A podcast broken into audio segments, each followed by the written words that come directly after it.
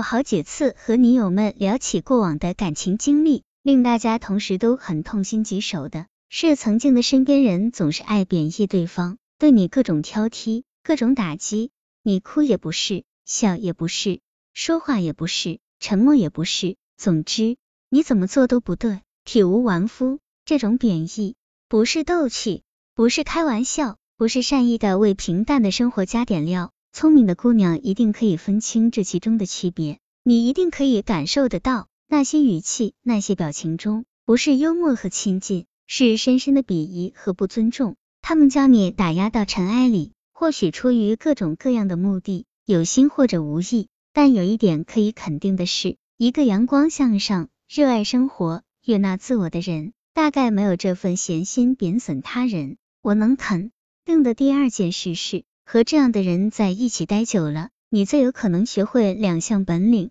一是自责，二是麻木。被挑剔久了，打击久了，你就会忘记如何欣赏自己，欣赏生活。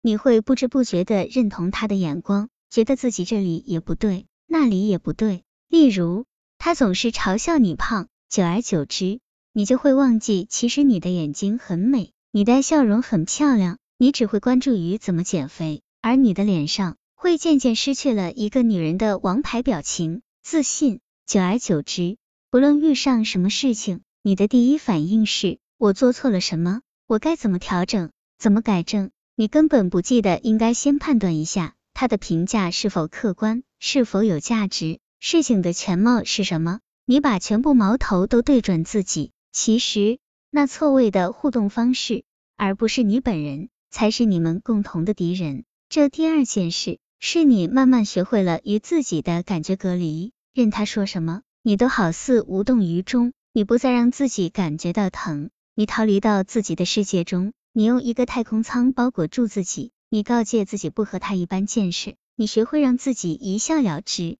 只是，那真的不疼吗？你真的不会伤心了吗？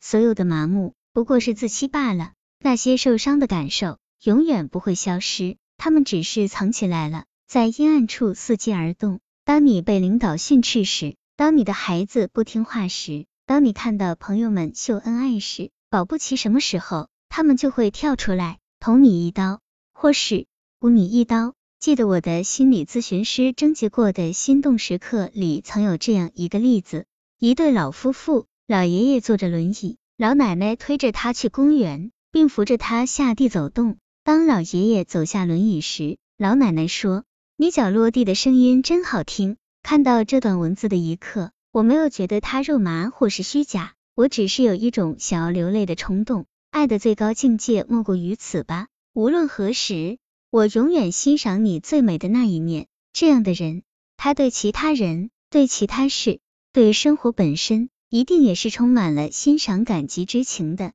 与这样的人在一起。你会学到很多。如果每个人都是一粒种子，让它发芽生长的，一定是阳光、雨露、适宜的温度和泥土的营养，而不是凄风苦雨、狂雷闪电、严寒冰雪这样的星球，是不适宜生命存在的。如果你是一颗需要生长的种子，请为自己选择适宜的星球生根发芽。生命太短，你没有必要用严苛的生存环境折磨自己。期待着自己有朝一日能够百炼成钢，相信我，等不到那一天，你就已经面目全非了。贬损、鄙视、挑剔这种毒药，会慢慢侵蚀你的自尊与自信，吸去你身体里仅存的能量，夺去你脸上的光彩，令原本似一颗珍珠的你，渐渐失去华彩。如果你痛，请允许自己喊疼；如果你生气，请允许自己发怒；如果你委屈，请允许自己流泪。当你受伤的时候，你需要第一时间告诉自己：是的，我受伤了，并且你需要在合适的时机令对方也知道我受伤了，而不是在那里不停的拷问自己：我做错了吗？我哪里做错了？我怎么做才是对的？其实，和贬义你的人一起生活，你还有可能学会的这第三件事，是一件值得庆幸的事。你终于懂得壮士断腕的意义，即使逃离这颗星球。会令你失去早已熟悉的一切，失去脚下的土地，但你依然勇敢的为自己打造了一艘飞船。咬牙忍住穿越大气层时摩擦的疼痛，冲向更为广阔的世界，逃出升天。姑娘们，不要忘记，我们永远都有这样的选择权以及机会：是否离开，在哪里生存，你有权为自己决定。命运如同手中的掌纹，无论多曲折，终掌握在自己手中。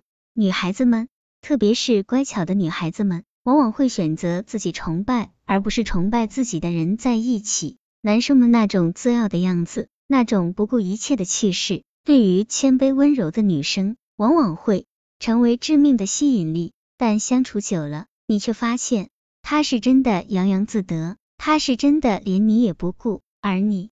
已然比关系开始时更加自卑，更加无法离开他。你已忘记太久，其实你的眼睛很美，你的笑容很漂亮。这个时候，你需要跳出来，飞起来，用别人的眼光看看这一切。这不过是一颗荒芜的星球，你无法绽放，不是因为你是一颗差劲的种子，而是因为这里太贫瘠。我曾经陷入将自省变为自责的怪圈许久。在经历了残酷的事实之后，终于明白，仅凭一个人的刻苦，练不出美丽的双人舞；一个不能将起码的接纳和包容给予你的舞伴，无法成就一场默契的互动。这样的时候，快快远离吧，否则你连自在的独舞也不会了。生命太短，成为自己已然是一件太不容易的事。请把你的手交给那些助你、引你释放内在能量。令你遇见生命深处的自己，令你感到越来越自在、自由的人。